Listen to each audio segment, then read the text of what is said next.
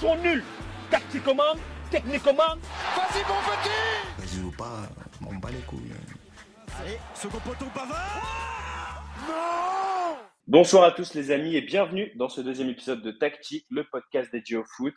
Nous sommes le vendredi 26 mai et demain, c'est la, l'avant-dernière journée de Ligue 1, la 37e journée qui sera décisive dans la, la fin de ce championnat. Très heureux de recevoir trois copains ce soir pour l'émission. D'un côté, nous avons Brice. Salut Brice. Salut Sacha, salut tout le monde. Brice, très heureux de t'accueillir pour cette euh, première euh, titularisation dans l'équipe pour toi, Brice, ce soir. À tes côtés euh, et à la relance, tu auras Baptiste qui est avec nous pour euh, un deuxième épisode consécutif. Salut Baptiste. Salut Sacha, salut les gars. J'espère que tu es en forme et que tu as, tu as prévu euh, de, de- de faire de belles passes comme tu as fait l'autre fois avec, euh, avec Antoine. En pleine forme, pied droit, pied gauche. Excellent. Et le troisième qui nous rejoint, le petit nouveau, pas le petit nouveau parce que parce qu'on on le connaît depuis longtemps, nous, mais euh, vous, vous allez le découvrir ce soir. Khalil qui est avec nous. Salut Khalil. Salut Sacha, salut tout le monde. Alors au programme, messieurs, on va parler de cette 37e journée de Ligue 1 en revenant euh, petit à petit sur les, les matchs qui sont passés sur la 36e journée de Ligue 1 les, et les euh, résultats qui ont euh, eu une importance justement dans ces deux dernières journées et cette euh, fin de championnat. Euh, on va revenir aussi euh, grandement sur l'épisode qui s'est déroulé euh, lors du match Real Madrid-Valence, enfin Valence-Real Madrid plus précisément, et l'épisode de, de racisme euh, qui, a, qui a frappé Vinicius Junior, le, le joueur du Real, et de toutes les réactions qu'il y a eu en Espagne avec Khalil, puisque Khalil, tu, tu suis le Real depuis très longtemps. Absolument. Euh, et tu connais tous les, tous les détails justement de, de cette histoire. Donc tu vas nous faire part et des réactions, euh, que ce soit en Espagne et surtout au Brésil, où il y a eu euh, pas, pas mal de, de prises de position. Voilà, donc on, on parlera de, de ça tout à l'heure. C'est parti, l'émission commence tout de suite. Bon messieurs, 37e journée de Ligue 1 qui commence demain. Il y a des matchs fous dans cette avant-dernière journée de Ligue 1. On va commencer par euh, les, premiers matchs qui vont être euh, déterminants, notamment pour euh, la course à l'Europe, messieurs, et un alléchant Rennes-Monaco. Baptiste, je te laisse la, parole pour, lancer cette émission. Des gros matchs dans cette journée de, de Ligue 1 qui sera en multiplex, je le rappelle, à, à 21h euh, ce samedi 27 euh, mai. Baptiste, à toi la parole. Explique-nous ce que tu vois, euh, notamment pour Rennes-Monaco, qui va être un match intéressant. Lille-Nantes aussi, d'un autre côté, puisque Lille euh, est aussi dans cette course à l'Europe et Nantes doit se sauver parce qu'ils sont juste au-dessus de- d'Auxerre. Euh, voilà, qu'est-ce que tu, tu, tu penses de cette journée? Euh, T'es chaud? Euh, tu, tu attends avec impatience ces multiplex? Alors écoute, comme tu l'as dit, effectivement, ça va être une journée décisive. Euh, on va commencer par le haut du tableau où il y a déjà le match de Lens qui joue à domicile contre Ajaccio et qui a la possibilité de conforter sa seconde place euh, et, d'être le dauphin officiel du Paris Saint-Germain et de jouer officiellement la Ligue, des Champions euh, en- directement en phase de groupe pour la saison prochaine. Donc ça devrait être une victoire, à mon avis, assez facile, en tout cas à la portée des Lensois à domicile contre Ajaccio qui sort de 2 fois 5-0 euh, contre le PSG et contre Rennes. Et puis tu l'as dit, il y a euh, plusieurs matchs qui vont être, euh, qui vont être décisifs et très importants, euh, à la fois en haut de tableau et surtout en bas de tableau, et dont notamment un Rennes-Monaco qui devrait être, euh, qui devrait être décisif dans la course à l'Europe. On peut évoquer aussi la bonne opération possible de Lille qui, en s'imposant à Nantes, pourrait passer devant, Monaco pour jouer l'Europa League. Et enfin, en bas, on a toujours ce duel entre, entre Auxerre et Nantes qui reste assez indécis. Euh, les, les Auxerrois vont se déplacer sur la, la pelouse de, de Toulouse, euh, tandis que les Nantais, comme je le disais euh, juste avant, seront, se déplaceront à Lille. Il y a un point qui sépare les deux équipes, donc, donc il va falloir aller chercher absolument des points pour Auxerre. Et, euh, et, et pour Nantes, c'est la même chose. Donc ça va être très serré jusqu'au bout et, euh, et j'ai hâte de voir cette euh, journée de Ligue 1 en multiplex. Ouais, ouais, on peut distinguer clairement trois blocs, comme tu viens de le faire brillamment, Baptiste. Mais donc, cette course euh, euh, à la deuxième place entre Lens et Marseille, euh, parce que Monaco, quatrième, est, est distancié en termes de points. On, va, commencer d'ailleurs par ça. Je vous propose de faire Marseille-Lens, la course à la deuxième place, que vous voyez si vous vous, imaginez un, retour triomphal. mathématiquement, c'est encore possible de, de l'OM pour chipper la, la deuxième place à Lens. Ensuite, on va vraiment revenir en détail sur Monaco, Lille et Rennes qui se tiennent en, en peine 3 points à la quatrième, cinquième et sixième place. Et puis après, on finit avec euh, le, le, combat pour sortir de cette 17e place.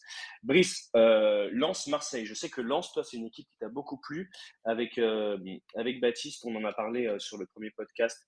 On avait euh, évoqué notamment le, le, travail de Francaise et, et cette, cette magnifique saison. Ils sont à 5 points de l'OM euh, à la veille de cette 37e journée de Ligue 1, 78 points et Marseille 73 points. Tu crois à une remontée euh, marseillaise et un relâchement de le lance sur ces deux dernières journées? Alors pas du tout, pas du tout. Et euh, alors je pense que Marseille va battre Brest. Là, de ce côté-là, il n'y aura pas de surprise à mon avis. Mais par contre, Lens chez eux à Bollard contre une équipe d'Ajaccio qui est très très mal en point. En fait, c'est les deux dynamiques opposées. Là, Lens, c'est vraiment en feu. Et Ajaccio, euh, bah, comme l'a rappelé Baptiste, c'est deux, deux, deux, volets de suite, euh, certes contre des grosses équipes, mais quand même. Euh. Et puis Ajaccio est, est, relégué, est relégué officiellement. Donc je ne les vois pas du tout faire un résultat. Je vois Lens faire une belle communion devant son public. Et ce serait un joli cadeau pour cette ville de Lens. Et puis aussi, surtout, pour le travail de Franck Hayes. Parce que bah, j'ai suivi bien sûr le, le, premier podcast et je suis d'accord avec ce qui a été dit. Pour moi, c'est l'entraîneur de l'année il sera récompensé, euh, comme l'a dit Baptiste dans le podcast précédent, euh, en terminant deuxième, euh, bah, il s'assure le trophée de meilleur entraîneur. Je vois pas comment ça pourrait en être autrement, malgré la belle saison de Tudor, comme tu l'avais rappelé, Sacha, avec Marseille. Mais bah, Marseille, on les attendait quand même justement en finissant deuxième, mais là, je vois pas du tout comment ils peuvent rattraper nos amis, nos amis soi. Donc, pour moi, de ce côté-là, il n'y a pas trop de suspense. Il y aura pas trop de suspense. Oui, parce que le, l'OM en plus fait, une très belle saison et c'est pour ça qu'on qu'on est euh, stupéfait et admiratif de, du travail soi qui arrive à justement euh, euh, toujours tenir tête à, l'Olympique de Marseille. Euh, Khalil, toi, tu as suivi un petit peu ce, ce, ce duel un peu à distance, puisque Lens a pris à l'ascendant forcément en termes de points, et comme l'a rappelé Brice à l'instant, affronter Ajaccio qui ne joue plus rien et qui est, qui est déjà relégué en, en, Ligue 2, ça, ça, devrait le faire demain. Donc toi, tu vois aussi, comme les copains, Lens qui, qui, maintient le cap jusqu'à la fin et, et finir dauphin du PSG, Khalil? Exactement. Moi, je vois Lens finir deuxième euh, dauphin du PSG et, euh, et ce qui me euh, comment dire ce qui me ce qui me rassure en tout cas ou ce qui rassure nos amis lensois c'est que Lens a joué 18 matchs à domicile. Elle en a gagné 16 un nul et une défaite. Et donc là il joue contre une équipe qui ne joue plus rien au final l'Ajaccio. Mais je pense que les trois points seront là et qu'il y a de fortes chances que Lens finisse deuxième. Et si je peux rajouter un petit truc, moi je voudrais saluer le fait que Lens pourrait finir à 84 points. Euh, ce serait du jamais vu. Ils auraient explosé leur record de points euh, en Ligue 1 et, euh, historiquement. Et Marseille, pareil, même en terminant troisième, ce qui n'est ce pas forcément l'objectif affiché en début de saison, pourrait finir avec 79 points, ce qui est aussi ce qui, fait un très beau deuxième et un très beau troisième euh, de notre championnat. Oui, il y a eu des belles dynamiques, les gars. C'est hyper intéressant le, constat que vous tirez sur le nombre de points. Euh, il y a eu une belle dynamique et, qui, aussi s'ajoute avec euh, des gros faux pas du champion, le Paris Saint-Germain, qui a, une, avance, en tout cas en, termes comptables, qui est, qui est inférieure à certaines saisons. donc ça, c'est vraiment, c'est vraiment intéressant. Donc tout le monde unanime pour dire que Lens devrait sans surprise s'imposer euh, demain contre Ajaccio. Et euh, Marseille, eux, ils jouent contre Brest au Vélodrome. donc Brest qui, on le rappelle, est, est 14e, donc sorti de, de, enfin, qui, qui, qui, qui gravite au-dessus de la zone de relégation, mais qui sont qui seront en Ligue 1 l'année prochaine avec 41 points. Le maintien est assuré. Euh, gros travail d'Éric Roy euh, en, à la, reprise de, de l'équipe. Euh, donc, messieurs, je vous propose de regarder un tout petit peu plus bas avec les trois, les trois équipes qui se tiennent justement euh, en trois points. Donc, l'AS Monaco, quatrième, juste derrière Marseille avec 65 points. Lille, cinquième avec 63 points. Et Rennes, qui est juste derrière, euh, 62 points. Et les gars, il va y avoir l'affrontement Monaco-Rennes euh, demain, euh, plus précisément Rennes-Monaco, puisque euh, Monaco se dépasse sur le terrain, le terrain de Rennes. là, ça va être un tournant pour cette, cette, euh, cette, course à l'Europe et, et cette quatrième place, messieurs. Ouais, je suis d'accord. Euh, on a une affiche avec deux équipes qui ont été euh, parmi les plus inconstantes de ce championnat, même si finalement elles sont, elles sont assez bien positionnées. Monaco et Rennes, ce sont deux équipes très irrégulières, donc c'est un match qui peut être vraiment imprévisible. Et c'est pour ça qu'à mon avis, c'est l'équipe de Lille qui a un gros coup à jouer. En assurant euh, les trois points et en battant Nantes à domicile, ce qui est largement à leur portée, ils pourraient euh, rejoindre Monaco, pourquoi pas leur passer devant et se donner une chance de jouer euh, l'Europa League en, fin de saison ce qui serait euh, pour le coup, euh, compte tenu du budget de Lille et compte tenu de leur effectif, euh, plutôt euh, un objectif, plutôt euh, une belle performance. Euh, je rajouterai un petit détail, c'est qu'on a, a oublié Lyon qui se tient un petit peu en embuscade derrière et on ne sait jamais. En fonction des résultats qui peuvent arriver, ils sont qu'à 4 points euh, euh, de, de Lille, si je ne m'abuse. Et euh, on ne sait jamais, ils sont en petite embuscade. On a vu qu'ils étaient sur une très belle dynamique récemment et qui, qui, qu'ils enchaînaient plutôt les bons résultats. Donc, je dis attention à Lyon qui fait toujours des fins de saison assez intéressantes. C'est vrai que je l'ai. Oui. Ouais, ouais, non, vas-y. vas-y, Non, je disais juste qu'à mon avis, quand même, c'est quand même Lille qui a, sa- qui a une grosse carte à jouer Mm. et que, et que voilà, il y a, y a des chances que Monaco et Rennes se neutralisent et, euh, et que Lille passe devant. Non, mais c'est vrai parce que euh, je, je les ai un petit peu euh, sortis du, du panier rapidement, euh, l'Olympique Lyonnais, mais ils sont quand même à, à, à 4 points de, 4 points de Lille et, 5, et 6 points de, de l'AS Monaco. Donc, euh, 6 points, il en reste. euh, c'est le nombre total de points qui reste à prendre pour chaque équipe sur les deux prochaines journées. Donc, euh, tout est encore euh, envisageable, c'est vrai. Euh, Khalil, tu, tires le même constat que, que Baptiste, justement, sur cette course à, la Ligue Europa. Lyon, tu les écartes pas non plus. Tu penses qu'il peut y avoir une, une belle fin de saison pour, pour, pour, le club lyonnais. Qu'est-ce que tu en penses, toi, justement? Alors, pour Lyon, je suis tout à fait d'accord avec Baptiste. Rien n'est joué. Il reste deux, deux matchs. Lyon est à 59. Euh, il suffit juste de, prendre les 6 points pour, que, pour, qu'elle- pour que le club remonte dans le classement, à condition, bien sûr. Enfin, on, va, plutôt regarder les résultats de Rennes-Monaco. Et, après, pour ce match, je suis un petit peu mitigé. Je dirais même, euh, je vois en... Peut-être ce ce sera vraiment un match euh, compliqué euh, pour, pour les Plutôt deux. fermé? Oui, tout à fait. Ce sera, ce sera compliqué pour les deux clubs. Ça pourrait finir en match nul. Et, et donc, potentiellement, dans ce cas-là, Lille qui pourrait profiter. De ce nul ou qui de, de, de, de ce match fermé pour, pour remonter dans le classement. oui. Et toi, Brice, tu vois aussi euh, justement une opportunité pour le LOSC de, prendre, encore euh, les, trois points, donc repasser devant Monaco, prendre la quatrième place euh, demain, parce qu'ils affrontent le FC Nantes, qui jouera, mais pour un tout autre résultat, la survie du club en première division. Qu'est-ce que tu, tu prévois et qu'est-ce que tu vois en fait, euh, Brice? Ouais, je vais même voir plus loin. Moi, je vois Lille, euh, parce que j'ai regardé un petit peu le calendrier. Donc là, c'est Nantes qui est sur une dynamique euh, vraiment euh, très mauvaise. Et après, ils vont, ils vont à 3, qui est déjà relégué. Donc pour moi, c'est 6 points pour Lille, en me projetant un petit peu. Lyon, pareil, j'ai regardé un peu le calendrier. S'ils battent Reims, qui joue quand même, qui fait une belle saison cette année, mais bon, aller à Lyon, à Gerland, c'est quand même compliqué. Lyon, je les vois prendre aussi 6 points. Après, le vrai, le vrai X, ce sera ce fameux match euh, Rennes-Monaco. Et le Rennes-Monaco, assez difficile à parier, mais euh, Monaco, je tiens à le rappeler, peut tout perdre en fait avec ce match. C'est-à-dire que s'ils perdent contre Rennes, ils sont doublés par Rennes, doublés par Lille, et ils jouent aucune Coupe d'Europe l'année prochaine. Alors, ce serait pas immérité au vu de l'irré- l'irrégularité de, de l'ASM cette saison, mais euh, c'est un peu décevant parce que l'ASM, sur le papier, c'est quand même une équipe qui doit finir dans les trois premiers normalement.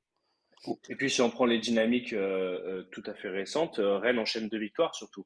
Euh, ça. Une grosse fin de le saison. ouais.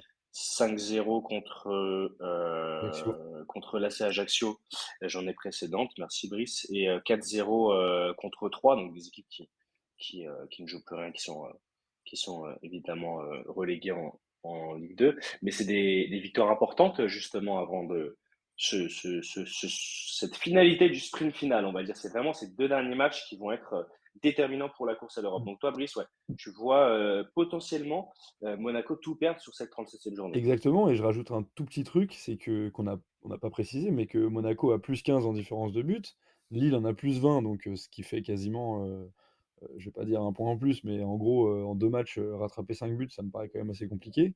Et Rennes est à plus 17, donc si Rennes bat Monaco, ils, ils, seront ex en termes de points, mais Rennes sera devant la différence de but. Et Rennes a un match, je crois, assez facile pour terminer, donc je ne les vois pas faire un faux pas à la dernière journée. Donc vraiment, ce match-là, pour Monaco, ça va être très important. Il ne faudra absolument pas perdre à Rennes, sinon ça va leur coûter très cher. Voilà. Bah, ce sera en tout cas un match qu'on va suivre avec plaisir, ce Rennes-Monaco. les gars, on va regarder un petit peu plus bas maintenant au classement. on vient de le dire, Lille pourrait profiter de cet affrontement entre deux concurrents directs, Rennes et Monaco, dans la course à l'Europe, puisqu'ils affrontent le FC Nantes. Le FC Nantes qui, euh, lui, joue sa survie euh, en Ligue 1, puisqu'ils sont 17e, donc actuellement relégables, à un point de Auxerre. Donc Auxerre 16e, 34 points, et le FC Nantes 33 points, 17e. Les gars, euh, c'est la crise au FC Nantes, on peut le dire de manière de manière brutale comme ça. on, on, en a parlé dans le premier épisode de Tactique, mais Antoine Comboiré qui, euh, a été euh, euh, démis de ses fonctions et limogé par, par le club.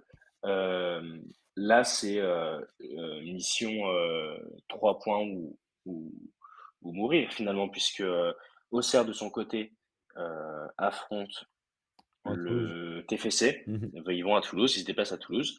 Toulouse qui, eux, euh, est sûr d'être maintenu puisqu'ils sont actuellement 13e de Ligue 1 et qu'ils ont en plus gagné la, Coupe de France. Donc Toulouse qui, euh, qui devrait, euh, qui, qui, pourrait ne, ne, ne, pas jouer de la manière la plus concentrée possible. Enfin, ils n'ont plus rien à jouer, on va dire les choses clairement. et ce sera aussi une revanche par rapport à cette, à cette finale de de, Coupe de France à distance. Peut-être que Toulouse, euh, euh, sachant euh, Nantes en balotage contre, contre Auxerre, ça c'est des projections un petit peu un petit peu farfelues, mais on peut se poser, se poser ces questions-là aussi. les gars, qu'est-ce que vous voyez? On va te donner la parole, Brice, en premier, peut-être parce que tu suis de manière précise le, la GIA. Et ensuite, Khalil, tu, tu, tu donneras ton, ton, opinion justement sur cette, sur cette course à, la survie justement en Ligue 1 Alors euh, déjà, je tiens à préciser que ce, qui a été dit euh, à ce niveau-là sur le maintien la semaine dernière euh, dans le podcast était très juste. C'est-à-dire que Nantes avait les, cartes en main la semaine dernière, avait un gros coup à faire contre Montpellier. Et résultat, ils prennent c'est une débâcle, hein, ils prennent 3-0 contre Montpellier. Donc autant dire qu'en termes de, dynamique, qui était déjà pas très bonne, bah, c'est compliqué. Là, ils vont à Lille. Bon, je pense qu'on sera d'accord tous les quatre pour dire qu'ils vont sûrement repartir avec zéro point. le problème est, est-ce que la GIA va réussir à aller battre un, Toulouse qui n'a plus rien à jouer, mais qui fait quand même des matchs nuls, et un match nul pour le coup n'arrangerait pas du tout la GIA au vu de sa différence de but médiocre, il n'y a pas d'autre mot. donc moi perso, si la GIA ne gagne pas ce match-là, même si Lens est déjà sacré, enfin est déjà sera officialisé dauphin s'il bat Ajaccio ce samedi, ils sont capables de battre la GIA la dernière journée pour, pour justement, comme l'a dit Baptiste, battre leur record de points sur une saison et continuer cette saison exceptionnelle. Donc en gros, pour moi, tout va jouer aussi encore ce samedi pour le maintien parce que Nantes à la dernière journée, ça reçoit Angers, Angers qui fait une saison calamiteuse. Et Nantes, devant son public, je pense qu'ils vont faire le plein et ils vont prendre les trois points. Donc voilà, pour le topo. c'est un match qui te double pour Auxerre parce que mmh déjà, ils, doivent réaliser un gros match contre le TFC. Mais, mais c'est un peu qui te double dans le sens où le TFC peut, et on le sait avec un coach d'expérience comme Montagnier qui est toujours exigeant vis-à-vis -vis de son groupe et de ses joueurs, on sait sera dans un discours de, de sérieux et d'exigence. Mais d'un autre côté, il y, a, un contexte extra-sportif aussi au TFC avec les polémiques, notamment les suites des polémiques avec Abouklal, avec ce, contexte justement lié, à la fin de saison et, aussi Rasmussen qui, aurait eu des soucis financiers à travers le club et ce qui aurait engendré des, des incompréhensions. Donc, bon, un pêle-mêle, un, un, lot de, de soucis euh, extrasportifs, mais, mais en plus, voilà, on, on l'a dit tout à l'heure, euh, le fait qu'ils aient le maintien assuré. Euh, de ton côté, euh, Khalil, tu penses que Nantes va connaître un samedi très difficile, justement, demain contre Lille, et potentiellement s'éloigner d'une possibilité de, de, maintien en Ligue 1 bah, moi, je pense que tout se jouera demain. C'est-à-dire que Nantes n'a plus son destin en main parce qu'elle doit compter sur Toulouse pour, sur le TFC pour battre Auxerre. Maintenant, je pense que ça va être très très très compliqué pour Nantes. même s'ils peuvent gagner la dernière journée, mais au vu du classement, ils sont 17e. Auxerre, je les vois pas. En, tout cas, je les vois sortir un grand match demain sur Toulouse, parce qu'ils affrontent après Lens, et que Lens, bah, du coup, ils jouent la deuxième place. mais je pense que ça va être dur et très dur pour, pour Nantes pour le reste de la saison, quoi, pour les prochains matchs. C'est ce qu'on dit pour la GIA, c'est que c'est plus dans leur corde peut-être de faire un résultat contre Toulouse que contre Lens en dernière journée, parce que Lens sera peut-être encore dans une course à la deuxième place si ils font match nul par exemple et que Marseille et que Marseille gagne demain. Baptiste, on en avait parlé déjà la semaine dernière de, du FC Nantes justement en évoquant euh, le limogeage d'Antoine Camboiré, mais surtout là, euh, c'est vraiment très compliqué et ça, ça n'augure rien de bon pour ce club qui, qui, est habitué à, la Ligue 1, euh, Baptiste. Oui, oui, vous avez tout dit. Euh, il va falloir aller chercher des points à l'extérieur, que ce soit pour Nantes ou pour, ou pour Auxerre. Euh, ça va être assez compliqué pour les deux équipes. Euh, petit avantage, comme vous l'avez dit pour Auxerre, euh, qui va jouer face à Toulouse, qui aura plus rien à, plus rien à jouer dans ce championnat et qui en plus euh, est marqué par des affaires extrasportives. Nantes a raté une grosse occasion, comme tu l'as dit, Brice, face à Montpellier, où il y avait vraiment quelque chose à aller chercher. Et c'est dommage pour eux. Et je dirais quand même qu'il faut, il faut faire. ça se jouera pas, selon moi, forcément sur cette journée-là. On pourrait, de, on pourrait avoir un dénouement pour la dernière journée puisque Lens, en effet, euh, jouera contre euh, recevra. Non, c'est Auxerre qui recevra Lens, mais euh, Lens sera probablement déjà assuré d'être second. Donc à ce moment-là, on peut imaginer qu'il y aura un, petit relâchement, une petite, mhm. voilà, une petite décompression. il y aura vraiment plus rien à jouer. On peut imaginer aussi un effectif qui tourne, voilà, pour éviter des blessures de fin de saison. Et, et donc, il y aura peut-être quelque chose à jouer pour Auxerre à ce moment-là. Je terminerai par dire que euh, ce qu'on n'a pas dit, et ce, qui est un avis tout à fait personnel, mais euh, j'aimerais que j'aimerais qu'Auxerre puisse se maintenir parce que je voudrais saluer la qualité de jeu de cette équipe euh, qui, a, qui, a, eu qui a des difficultés, qui a un budget très serré cette saison en Ligue 1 et qui a proposé du beau jeu. On, on l'a vu rien que dernièrement face au Paris Saint-Germain où, mmh où l'équipe a joué un football assez attractif, euh, a mis la pression sur le PSG euh, pendant, pendant une bonne trentaine de minutes à la fin du match. Ça a été très serré et globalement, ils font une assez, euh, assez bonne saison qui ne mérite pas forcément une descente en Ligue 2 à mon sens, à l'inverse du FC Nantes qui a été, qui a été toujours plus décevant cette saison et qui, qui, à mon avis, même si ça serait, c'est quand même un club historique de la Ligue 1, mérite un petit peu plus, à mon sens, que, que Auxerre de descendre en Ligue 2. Oui, c'est vrai, Baptiste, ce que tu dis, puisque si on regarde pas si loin, euh, c'était euh, il y a deux journées le, match contre Paris. Euh, si je prends juste les stats du match et, aussi l'image que, j'en ai, puisque on avait tous été attentifs à, à ce match-là, c'est assez serré. Auxerre n'a pas été n'a pas été ridicule face à cette équipe du Paris Saint-Germain. en termes de tirs, 14 tirs pour Auxerre, 15 pour le PSG, euh, la possession, c'est différent. On sait que le PSG a, plus de capacité à, garder la balle, mais euh, en termes de, de, statistiques techniques sur la précision des passes, ce genre de choses, je trouve qu'Auxerre, euh, ça reflète bien le match qu'ils ont, qu'ils ont donné. Et en général, cette saison, euh, qui a été une belle saison de football pour, euh, pour la GIA. On va donner le, dernier mot à Brice, justement, sur la GIA. bah parfait, parce que j'allais faire une petite mention spéciale au travail de, de Pellissier. Mhm. Moi-même, j'avais quelques doutes, parce que Furlan faisait quand même un travail plutôt correct. Alors, il avait enchaîné quelques défaites, mais c'était contre des, équipes, pour le coup, sur le papier, la GIA n'attendait pas grand-chose de, ces matchs-là. et Pellissier a fait un gros travail. D'ailleurs, je pense que s'ils avaient eu Pellissier depuis le début de saison, le maintien serait euh, assuré depuis un petit moment. Et à l'inverse, du coup, vous en aviez parlé, mais euh, le coup de poker euh, avec Antoine Comboiré à Nantes, pour moi, va leur coûter cher parce que c'est malgré les, les, limites qu'il a pu avoir dans, dans certains traits de management et de coaching, ça reste quand même un homme habitué au, au, sauvetage, au maintien de, de club. Et je pense qu'il aurait pu apporter cette mentalité pour la fin de saison. Parce que là, Nantes, pour vraiment très plat. Hein. Alors, c'est un débat qu'on avait eu dans le premier épisode de, de, Tactique, justement, sur le, le rôle et encore l'importance que pouvait et aurait pu avoir Antoine Comboiré en, en, cette fin de saison, mais avec des, chroniqueurs tels que vous aussi pertinents. J'avais eu des très bons arguments de l'autre côté avec Antoine et, Baptiste qui, qui et tu, pourras réagir Baptiste juste après, mais qui indiquaient justement que peut-être que le message était été rompu euh, avec les joueurs et que euh, le rôle euh, d'Antoine Camboré en fin de saison, finalement, ne, aurait pu être moins déterminant que dans certains parcours qu'il avait déjà effectués. Ben c'est ça, c'est que Antoine Comboiré, qu'on l'aime ou qu'on l'aime pas, c'est un, pompier, c'est un sauveteur en mer, c'est quelqu'un qui, sauve des clubs, qui est là pour insuffler une dynamique, euh, qui, est, un meneur d'hommes. Euh, c'est pas le plus grand tacticien, mais il avait quelque chose à jouer en cette fin de saison. Et, euh, et c'est un, petit peu dommage. Je pense que c'est comme tu l'as dit, Brice, c'est un, coup de poker qui a, qui pas été, judicieux pour, pour le FC Nantes et il pourrait le payer cher en fin de saison. Bon, messieurs, je pense qu'on a fait le tour pour cette 37e euh, journée qui s'annonce magnifique, qu'on a hâte de vivre et qu'on pourra commenter et, analyser dans le prochain épisode de, Tactique, donc vendredi prochain.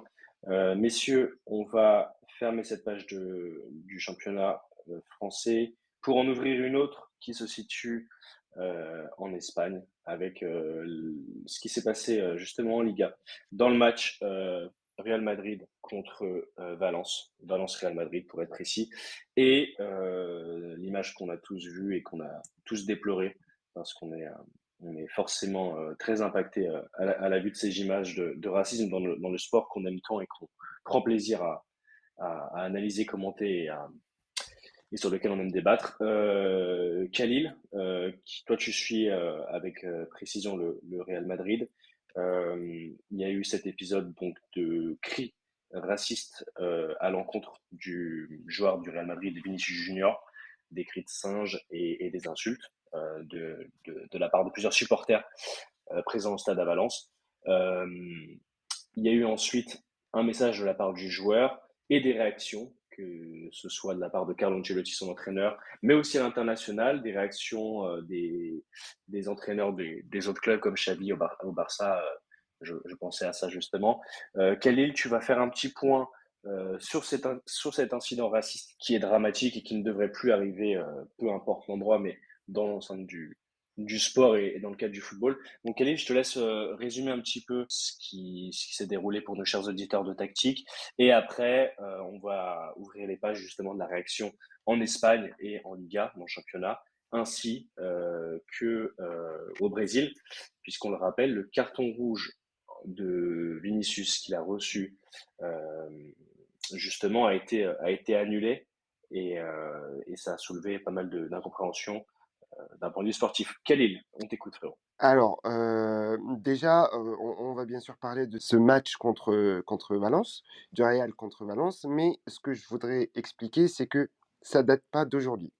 Depuis son arrivée au Real, il y a 4 ans, euh, Vinicius a été victime d'insultes racistes, donc dans plusieurs matchs, contre Osasuna, Gérone, Atlético Madrid, Valladolid, Barça, et là, au final, euh, Valence. Mais cette saison, il y a eu beaucoup, de, beaucoup plus d'actes que les saisons précédentes. Et ça s'est terminé, comme vous le savez, avec des cris de singe contre, contre Valence. alors, il y a, a, pour expliquer déjà ces, ces, actes à répétition, ces actes racistes à répétition contre Vinicius, il faut regarder sa saison. Vinicius, cette, cette saison, euh, la saison 2022-2023. Il a marqué 23 buts, 21 passes euh, décisives en 54 matchs. Donc, ce qui fait qu'il reste sur une, euh, sur une saison mais incroyable. les incidents qu'ils ont visé Vinicius ont parfois dépassé le, le plan sportif.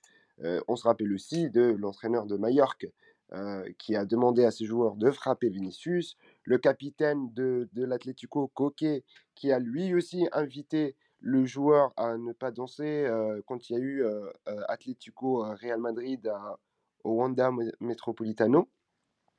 Les poupées qui sont pendues à l'effigie de, de Vinicius et dernièrement les cris de singe à Valence.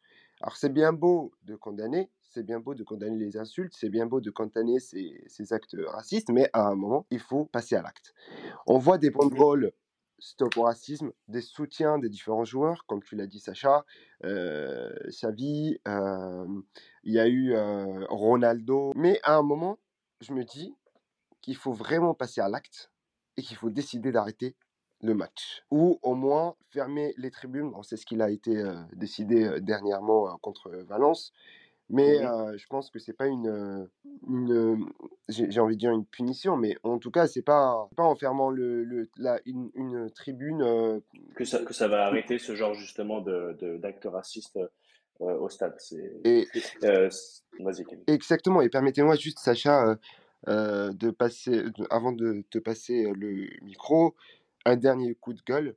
Et là, cette fois, mmh c'est l'attitude de Tebas, du président de la confédération, euh, de la fédération espagnole de football. Espagnole de football. Voilà. en fait, sa gestion de, cette, de cet incident a été catastrophique parce que, franchement, au lendemain des insultes, il s'en est pris publiquement à Vinicius et vous le savez très bien, vous l'avez vu sur Twitter.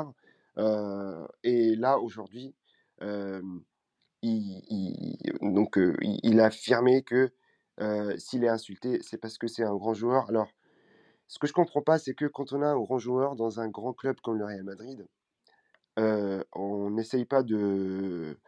on, retourne pas sa veste et on prend sa défense dès le début. Et c'est pas parce qu'il y a eu cette polémique et que tout le monde en a parlé que là, on va retourner la veste et on va dire oui, il est insulté parce que c'est un grand joueur.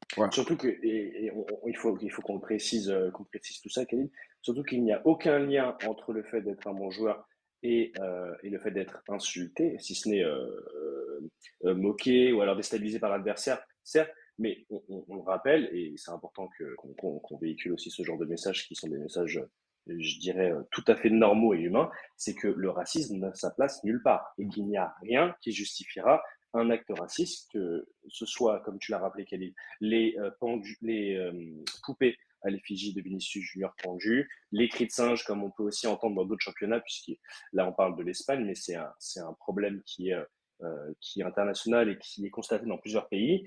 Euh, c'est très important ce que tu as fait, Khalil, de rappeler euh, justement et de donner ton avis sur la, la gestion du président de la Fédération espagnole de football, Javier Tebas, Alors. qui, tu, tu, le dis, s'en est pris directement, enfin, qui a mis une part de responsabilité peut-être sur le joueur, euh, alors qu'on le rappelle encore une fois, aucune insulte raciste n'est euh, permise, où que ce soit, c'est un délit et euh, il faut que ce soit condamné. Khalid, je te laisse reprendre. Alors, pour les médias espagnols, on explique que, enfin, du côté de l'Espagne, on explique que ces, ces actes racistes qui visent Vinicius, et comme je l'ai rappelé, c'est pas la première fois que ça arrive, sont dus notamment au jeu agaçant de Vinicius.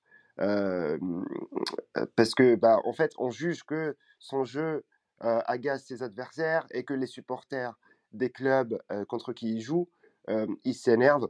Et donc, on, a vu ses attitudes haineuses, mais c'est pas parce que je, n'arrête pas de le répéter, mais c'est pas parce qu'on est un grand joueur, on a un grand talent qu'on doit absolument être visé par euh, des actes racistes, que ce soit un grand joueur ou pas. Hein. Euh, le, racisme n'a pas, n'a pas sa place sur oui, mais en tout cas. D'une manière un peu, un, peu, un peu différente et qui rejoint justement le, processus que tu décris. Euh, on a entendu aussi ces discussions à propos de Neymar qui, en Ligue 1, prenait énormément de coups. il faut, le, il faut, il faut s'en souvenir qui prend énormément de coups euh, parce qu'il aurait, euh, selon plusieurs personnes, des, euh, des, des, attitudes provocatrices à l'égard de son jeu très technique. Mais, mais en tout cas, voilà, c'était important, que tu fasses ce, cette mise au point. Et on rappelle aussi que les, les, journaux espagnols ont été quand même unanimes pour dénoncer ce qui s'était passé, notamment Marca, avec un message qui, est un peu resté dans ma tête, à savoir il ne suffit pas de ne pas être raciste, mais il faut être antiraciste. Donc passer ce que tu dis, Khalil, en tant qu'acteur justement dans cette lutte contre le racisme, l'homophobie et la xénophobie. Euh, donc euh, c'était une mise au point important. Euh, les gars, Brice, Antoine, Brice, Baptiste, pardon, je, vous, je vous donne la main. Est-ce que vous avez un point qu'on n'a pas évoqué? Est-ce que vous voulez donner votre avis en général sur cette affaire-là? On vous écoute. Baptiste, si tu veux commencer. Ouais, ouais. Alors moi, je suis, je suis d'accord avec ce qui a été dit, avec les propos de Khalil. je voudrais dire qu'il y a plusieurs volets à cette affaire, selon moi. Pardon. Euh, le premier volet, c'est que c'est bien beau de faire des posts Instagram pour condamner, de soutenir, etc. Mais en effet, il faut passer aux actes. Il y a un moyen très simple de se débarrasser du racisme dans les stades, euh, c'est de s'en prendre au club et de demander au club de faire le ménage. C'est les instances qui doivent prendre leurs responsabilités, qui doivent travailler avec les clubs en mettant euh, des sanctions financières, parce que c'est le seul moyen que les clubs puissent faire le ménage dans leur stade. C'est absolument pas impossible. On a vu que ça a été fait en Italie, notamment après les incidents euh, à l'Inter concernant Lukaku. Et je crois qu'ils ont, ils ont, condamné, ils ont condamné 71, 71 personnes en pratiquant des interdictions de stade définitives. Donc c'est tout à fait possible et on pourrait imaginer encore aller plus loin hein, parce que c'est un problème, c'est un problème qui est endémique et qui est répétitif comme tu l'as bien dit Khalil. Et à un moment donné, il faut, il faut agir. Donc on pourrait même aller plus loin en imaginant euh, des sanctions sur les droits télé, en imaginant euh, des fermetures définitives de tribunes, en prenant des véritables sanctions avec un impact économique euh, qui, ne laisserait plus le choix au club que de gérer ce problème qui revient beaucoup trop souvent dans les stades. Et je terminerai le deuxième volet pour moi, il est judiciaire. Il ne faut pas oublier non plus que, ok, c'est, on est dans le football, on est dans un sport, mais le, le racisme, c'est un délit. Il faut que la justice se saisisse de ces débats, il faut qu'il y ait des condamnations dans tous les stades, on a des caméras à peu près partout. C'est très facile de, trouver les auteurs euh, de, ces délits. Et il faut les retrouver, il faut qu'ils soient punis, il faut qu'ils soient condamnés et qu'il y ait des lourdes sanctions. C'est le seul moyen pour que ça s'arrête. Sinon, on ne se séparera jamais de ce problème de racisme dans le football. Brice Bah, il a il a tout dit, euh, enfin, ils ont tout dit d'ailleurs parce que Khalil et et Baptiste ont balayé et même toi d'ailleurs, vous avez balayé le spectre large. Euh, je suis complètement d'accord, euh, il y a un volet judiciaire, il y a un volet, des moyens d'action, il y en a beaucoup. Après, y a comme on comme vous l'avez dit, il y a beaucoup de politiquement correct dans des dans des déclarations et par contre, c'est pas souvent suivi des faits. Donc, bah, ça fait très longtemps, enfin très longtemps, ça fait quand même de nombreuses années qu'on se plaint du racisme euh, et de ces fléaux, que ce soit en Italie, en Espagne, avec même des grands joueurs qui ont alerté, des matchs qui se sont des fois interrompus. Et au final, euh, on a l'impression que on dit oui, on condamne, hein, officiellement on le condamne, mais euh, on ne fait rien pour que ça s'arrête. Donc c'est qu'il y, a, qu'il y a un problème systémique et qu'il faut y mettre fin. Alors comme l'a dit Baptiste, des caméras, des micros, il y en a dans tous les stades, il y en a même pas que dans les stades. Donc pour identifier les personnes, je pense que c'est pas le problème. Et, pénalement, euh, pénalement euh, c'est faisable aussi d'ailleurs. au lendemain des faits, il y a une plainte qui a été déposée par le Real Madrid auprès de la justice espagnole pour délit de haine. Donc c'est déjà quelque chose qui rentre dans le côté un peu judiciaire.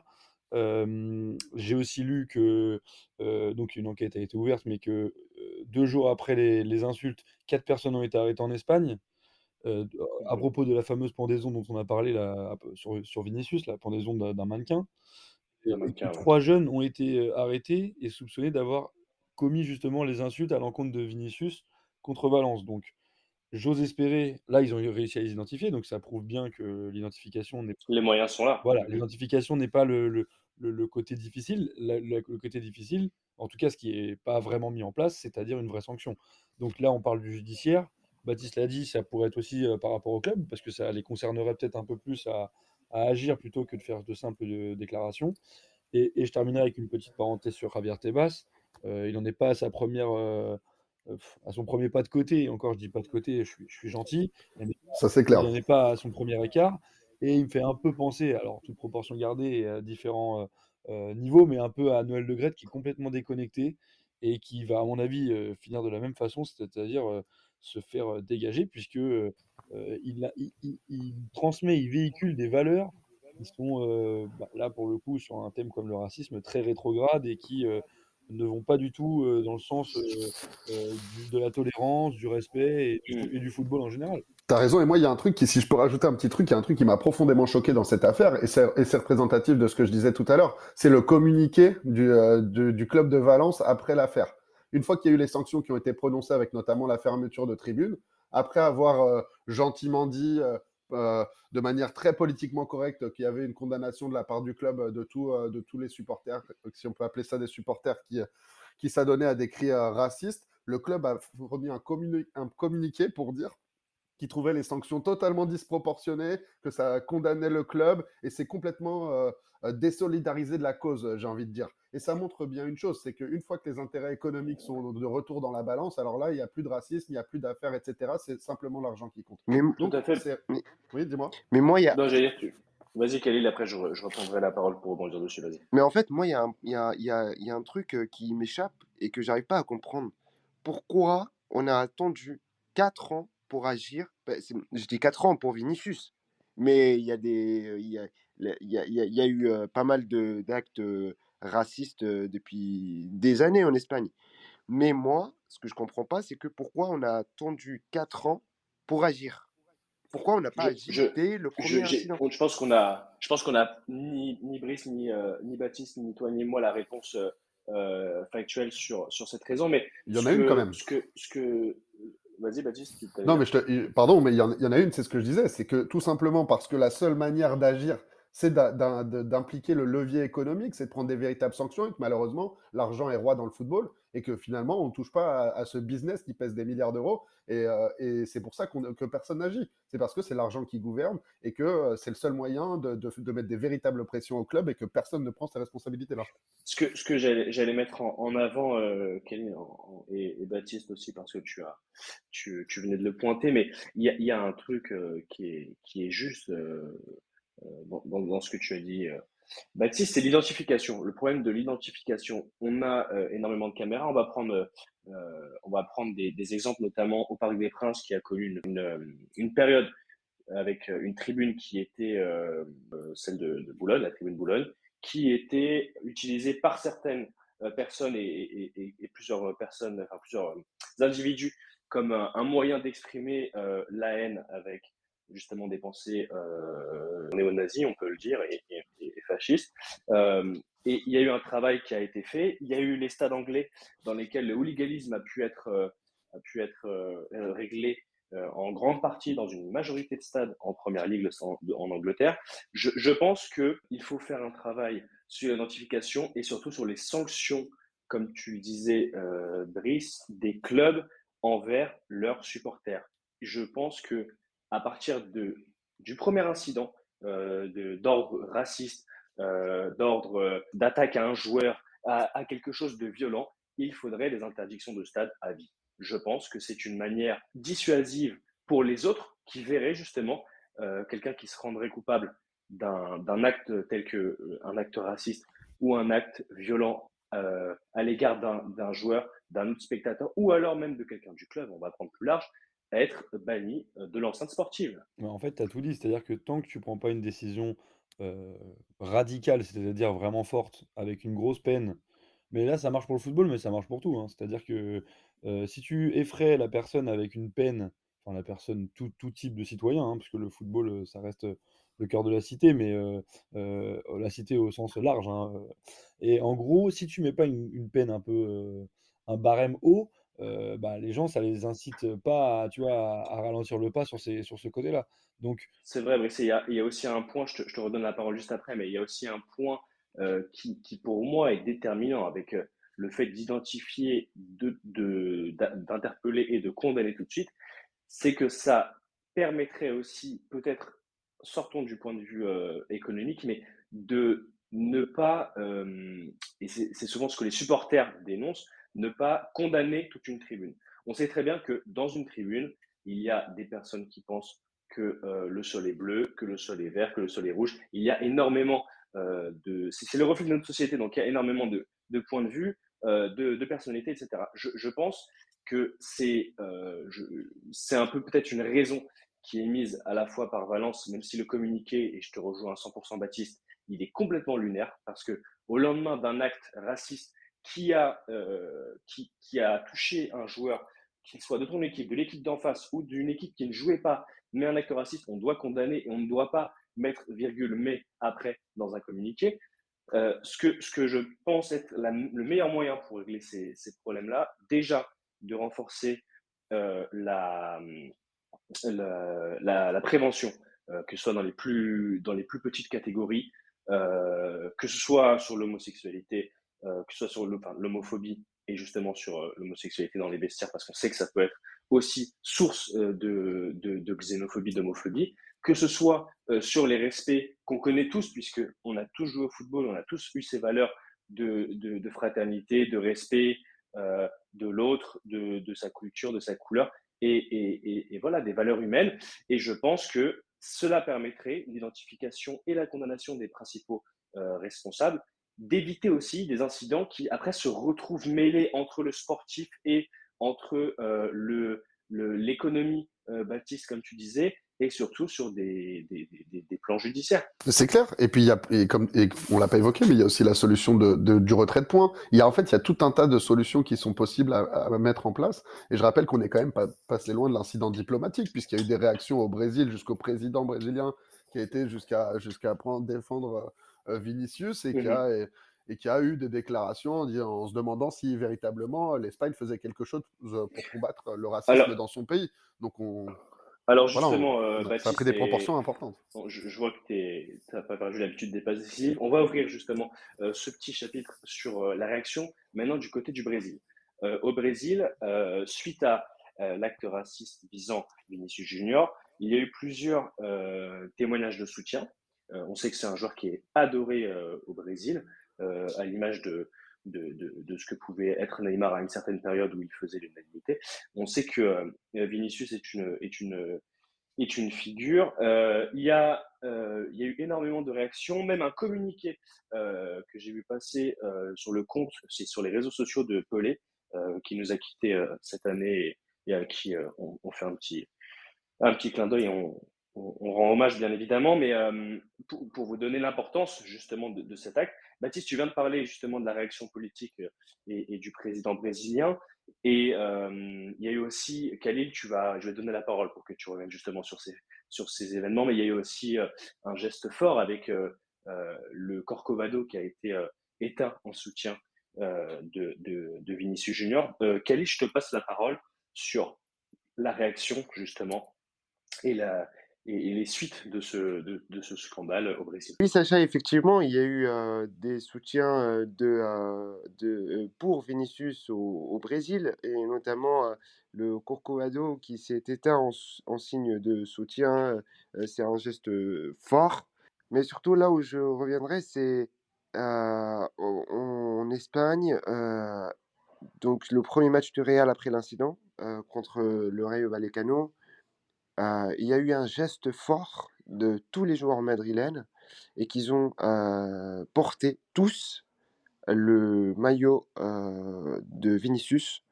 des banderoles de, de toutes. Enfin, les banderoles remplissaient le Santiago Bernabéu avec.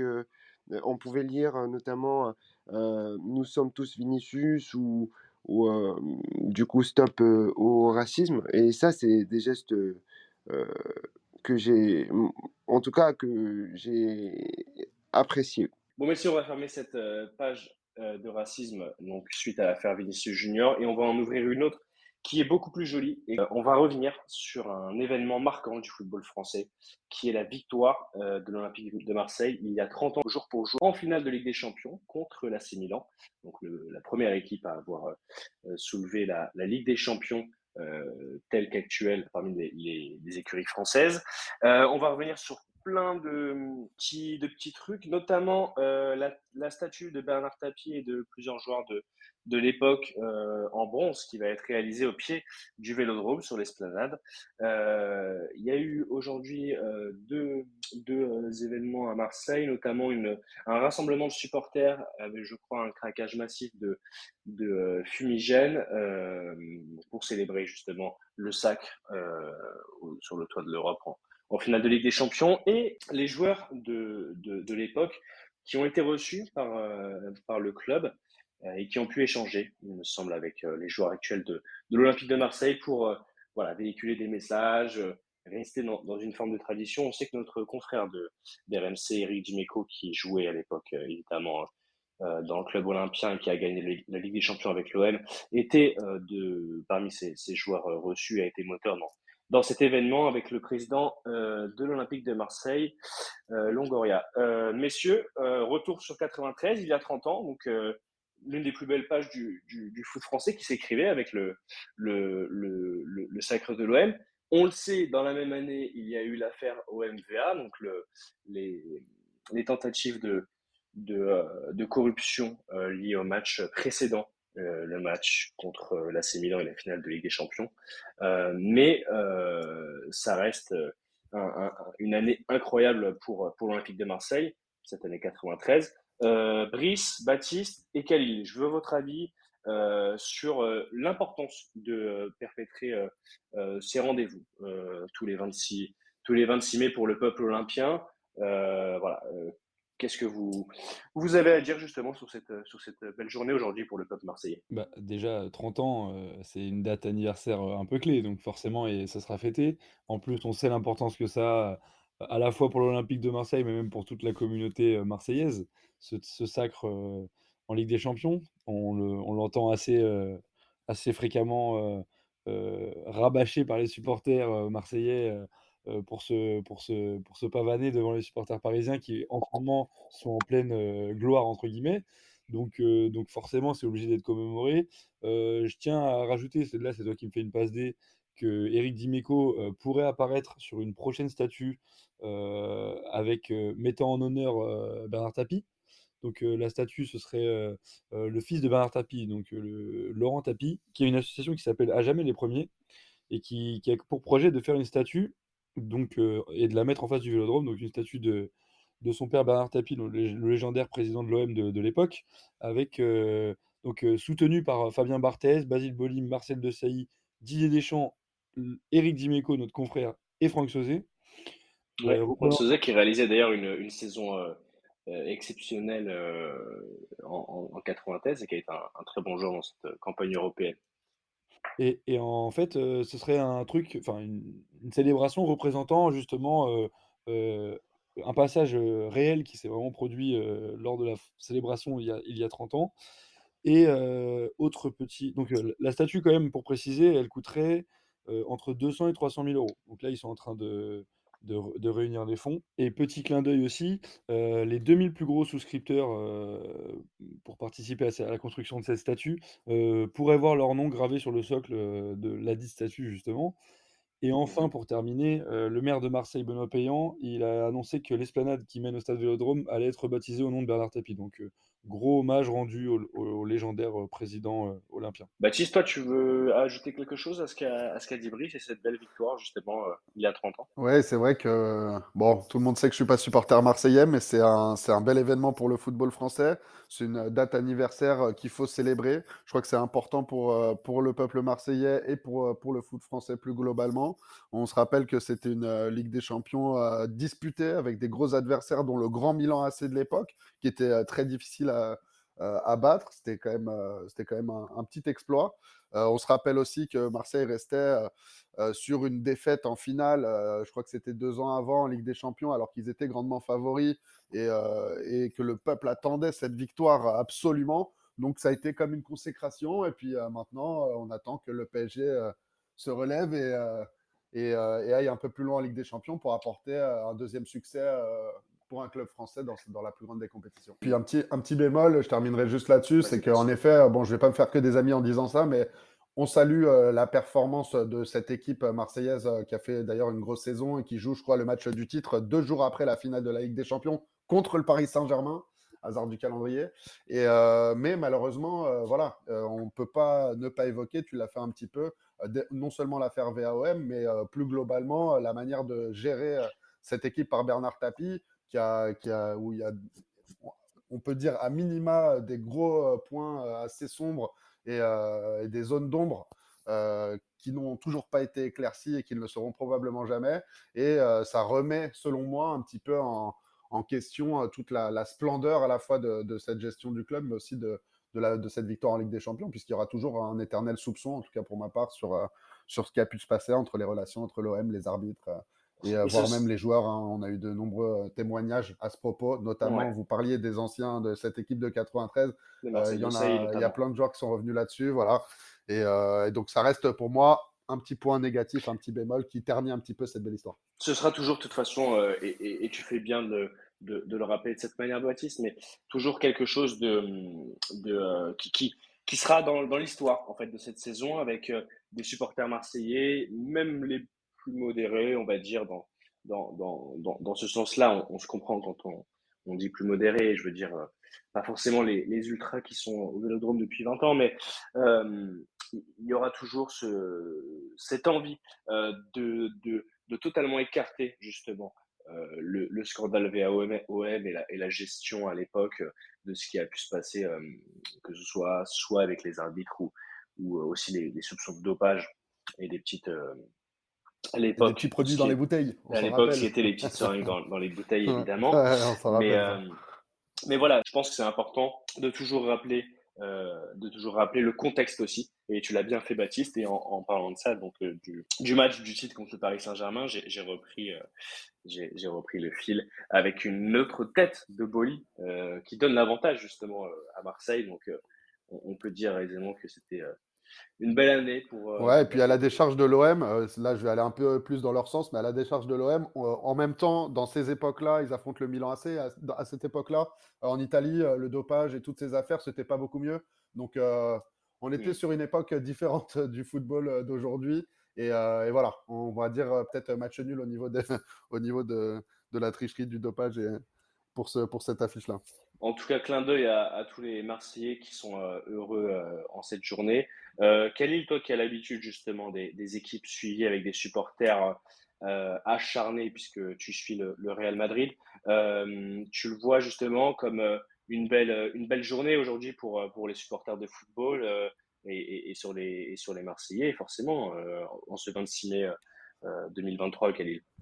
Ah oui, justement, c'est une, c'est une date très importante. Enfin, j'ai pas grand-chose à rajouter. Vous avez presque tout dit.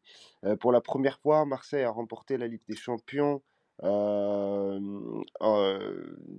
26 mai 1993. C'est une date importante aussi pour la France puisque on a eu droit à notre première Ligue des Champions. Donc effectivement, il faut célébrer cette date. Certes, Bernard Tapie a des méthodes douteuses, mais je vous rappelle un petit événement qui s'est passé euh, en, coupe, en Coupe des Champions, donc euh, avant l'ancêtre de la Ligue des Champions en 90, demi-finale de Ligue des Champions Marseille-Benfica, enfin Benfica-Marseille pour être plus précis, Euh, but de la main de, de, de Bata, un joueur du Benfica. Ah, on s'en rappelle. ouais. Et, et la phrase mythique de Bernard Tapie qui, qui, entre guillemets, lance sa légende. C'est-à-dire, il dit, euh, énervé après le match, faut pas me la faire trop longtemps, euh, je vous promets que j'ai compris, ça se reproduira plus jamais. Euh, Oui, et, et- et ce qui avait du coup été interprété après, comme euh, il, a, il avait compris à l'époque, le président comment comment influencer, gagner une, certains résultats, euh, ce, qui, ce qui pourrait expliquer pas mal de choses euh, euh, et des comportements douteux qu'il y a pu avoir derrière. Ah, Et, et- et- euh, Mafieux un jour, mafieux toujours. et bah, qui peut, qui peut. Bon, je vous laisse libre de, de vos propos, les gars, mais je- qui, qui peut. Et d'ailleurs, faut, faut, faut, faut pas oublier que, que Bernard, nous a- Bernard Tapie nous a quittés et que il faut rendre hommage au, au personnage qu'il a été. Mais euh, ce que, et ce que rendre hommage à dire aussi, de, de recruteur et de mais, mais après c'est vrai que sur le tout ce qui est environnement du match euh, je pense que ça c'était son point de bascule dans les années 90 Euh, ils se sont Mais, mais une, phrase, sur ce une, match-là phrase qui est, une phrase qui est lancée aussi et, et- et qu'on peut aussi interpréter comme euh, justement euh, le- l'importance de ton équipe et de ton club dans une compétition. On sait que certains gros clubs euh, peuvent, te bé- peuvent bénéficier à certains moments de, de décisions qui peuvent aller dans un sens ou dans l'autre et qui vont souvent dans le sens de l'équipe qui va avoir la plus grosse empreinte euh, le, plus gros impact en fait et la plus grosse peut-être popularité aussi et importance. Donc je pense aussi que cette phrase pouvait euh, être interprétée euh, ainsi. On referme cette belle page de la victoire de l'Olympique de Marseille il y a 30 ans, jour pour jour, en finale de Ligue des Champions. Et c'est l'heure pour moi de vous remercier. Merci beaucoup les gars. C'était un super épisode et on est très content de, vous présenter ça, l'équipe d'Inside Ball et, tous les copains, de, vous présenter justement ce, cet épisode chaque vendredi maintenant de tactique. Euh, donc merci aussi beaucoup à vous, euh, chers auditeurs, qui nous avez envoyé pas mal de, de, euh, messages super sympas justement après cette première de vendredi dernier. Et donc ça fait toujours très plaisir de d'avoir des petits, des petits coups de pouce comme ça, des, des petits messages super sympas et tout. Et nous, ça nous, ça nous encourage pour la suite. On se retrouve vendredi prochain. On en profitera pour débriefer cette 37e journée et avant-dernière journée de Ligue 1 et de lancer la 38e et dernière journée de Ligue 1 samedi prochain. Et euh, donc on se retrouve vite. Euh, prenez soin de vous d'ici là et merci à tous les gars et bon match pour demain. Allez, ciao. Merci Sacha, merci les gars. Salut à tous, à la prochaine.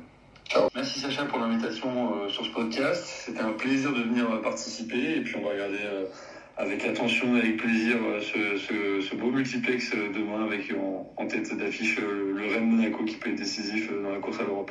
Merci Sacha et merci les gars. À la prochaine.